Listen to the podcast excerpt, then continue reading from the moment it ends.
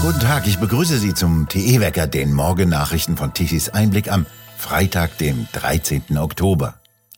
Heute will Kanzler Scholz mit Vertretern der Länder und CDU-Chef Merz über die gestiegenen Flüchtlingszahlen beraten. Die Länderchefs wollen vor allem mehr Geld vom Bund.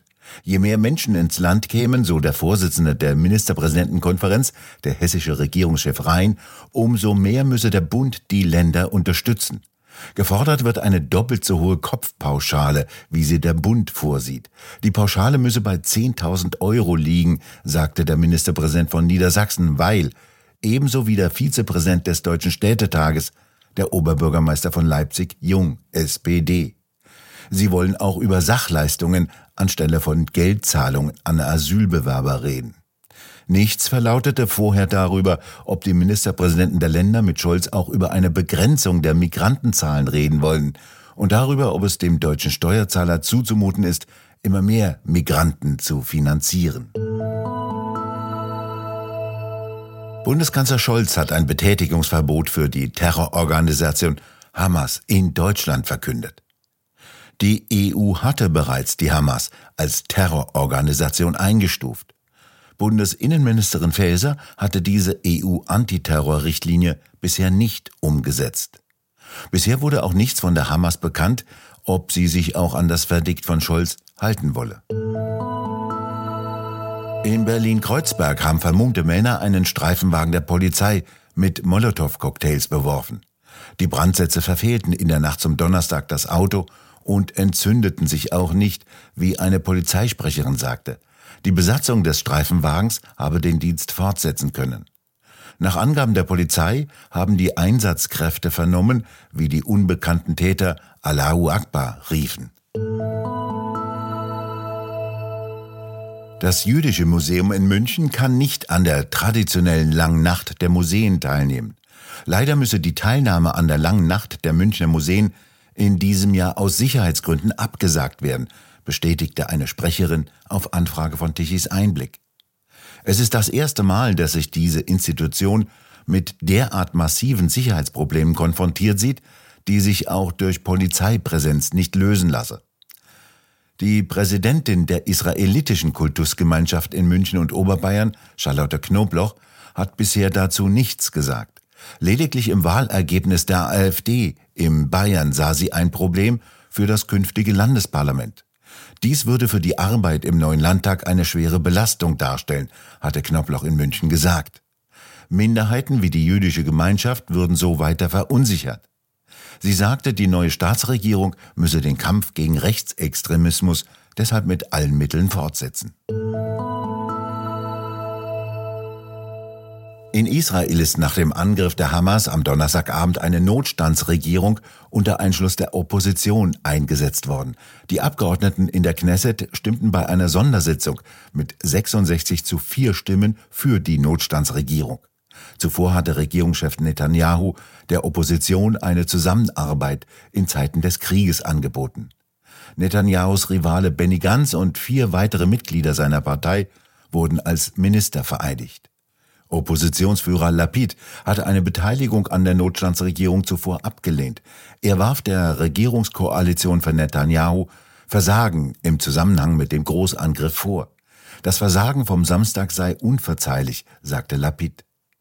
In einer Erklärung räumte der israelische Armeechef Versäumnisse der Streitkräfte bei dem Überfall durch die Hamas ein. Man sei der Verantwortung nicht gerecht geworden, die Sicherheit des Landes und der Bürger zu gewährleisten. Nach dem Krieg sollen die Fehler aufgearbeitet werden. In einem Video der Hamas in den sozialen Netzwerken ist zu sehen, wie die Terroristenorganisation Wasserleitungen ausgräbt, auseinandernimmt, die Rohre aufbereitet und daraus Raketen baut, die nach Israel geschossen werden. Für heute hat die Hamas die Palästinenser zu einer Art Generalmobilmachung aufgerufen. Sie sollen heute im Westjordanland demonstrieren und den Kampf mit den israelischen Soldaten und Siedlern suchen, wie es in einer Erklärung heißt. Jede zwölfte Lehrkraft an allgemeinbildenden Schulen war im Schuljahr 2021-22 Quer- oder Seiteneinsteiger. Dies hat das Statistische Bundesamt bekannt gegeben. Konkret heißt das für den allgemeinbildenden Bereich Rund 60.000 der insgesamt 700.000 Lehrkräfte hatten keine anerkannte Lehramtsprüfung. Vor zehn Jahren hatten rund 39.000 der damals insgesamt 670.000 Lehrkräfte keine solche Qualifikation gehabt. Dies heißt, wie Josef Kraus bei Tichys Einblick betont, der Anteil der Seiten- und Quereinsteiger unter den Lehrern wächst. Eine Änderung zum Besseren ist nicht in Sicht, denn die Zahl der Lehramtsabsolventen ist innerhalb von zehn Jahren um 10,5 Prozent gesunken. Ebenso ist im gleichen Zeitraum die Zahl der Anfänger in Lehramtsstudiengängen um sieben Prozent zurückgegangen.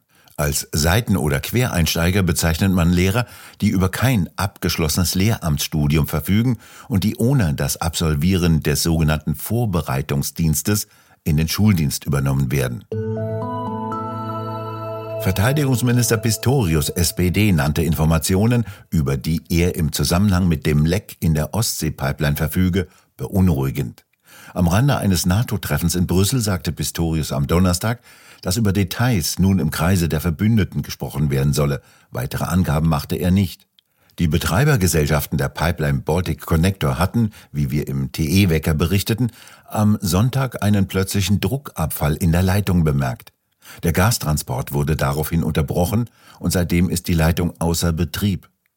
Die Pipeline verläuft auf einer Länge von rund 150 Kilometer zwischen Inko in Finnland und Paldiski in Estland durch den finnischen Meerbusen im östlichen Teil der Ostsee.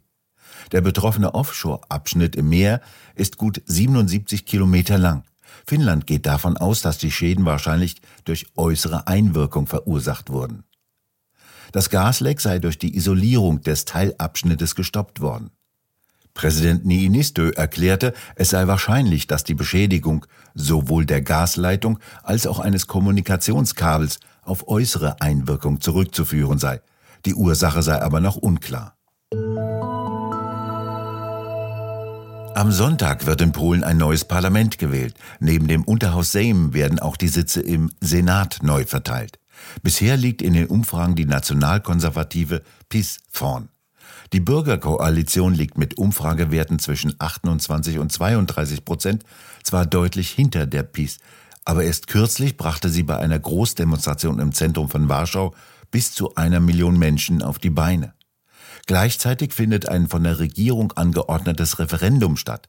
Die Wahlberechtigten werden unter anderem gefragt, ob sie die Beseitigung der Barriere an der Grenze zwischen Polen und Weißrussland unterstützen. Die warmen Luftmassen im Süden drücken heute noch einmal nach Norden. Gleichzeitig kommt von Nordwesten eine Kaltfront an. Die sorgt für dichte Bewölkung und Regen im Norden und auch wieder einmal für Wind. Im Süden dagegen noch einmal sommerliche Witterungsbedingungen mit viel Sonne und warmer Luft. Die Temperaturen bewegen sich zwischen 20 Grad im Norden, 24 Grad im Osten und noch einmal bis zu 28 Grad im Süden im Breisgau. Voraussichtlich ein letztes Mal in diesem Jahr wird dies ein warmer sommerlicher Tag im Süden. Am Samstag ändert sich diese Wetterlage grundlegend. Es wird kalt mit teilweise kräftigen Regenschauern. Und nun zum Energiewendewetterbericht von Tichys Einblick. Deutschland benötigte gestern um 12 Uhr mittags eine elektrische Leistung von knapp 71 Gigawatt. Die Photovoltaikanlagen konnten noch gerade einmal 13,6 Gigawatt an elektrischer Leistung um 12 Uhr mittags liefern. Kurz darauf ließ diese Leistung rapide nach, ebenso wie die Leistung der Windräder. Knapp 11 Gigawatt elektrischer Leistung kamen um 12 Uhr mittags von den Windrädern. Am Abend schlief der Wind einfach ein. Der dachte offensichtlich nicht daran, dass er doch Deutschland mit Windenergie versorgen sollte. Deutschland musste den gesamten Tag über wieder Strom importieren, um 12 Uhr mittags beispielsweise 6 Gigawatt an elektrischer Leistung zu einem Preis von 111 Euro pro Megawattstunde. Und weil es gerade so gut passt, jetzt noch der Habeck der Woche. Der ist ja zurzeit auf dem Chefsessel des Bundeswirtschaftsministeriums gelandet.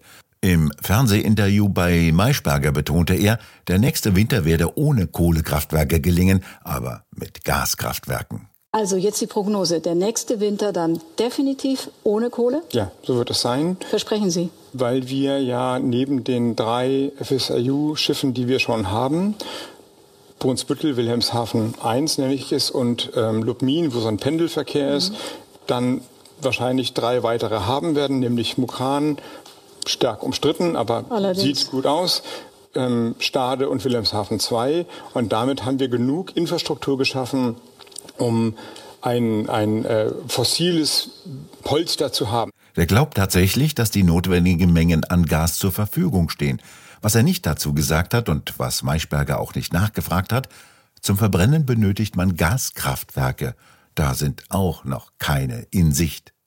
Das fossile Polster des Herrn Habeck. Und was hat er nicht erwähnt? Wind und Sonne. Wir bedanken uns fürs Zuhören. Schön wäre es, wenn Sie uns weiterempfehlen. Weitere aktuelle Nachrichten lesen Sie regelmäßig auf der Webseite tichiseinblick.de und wir hören uns morgen wieder, wenn Sie mögen.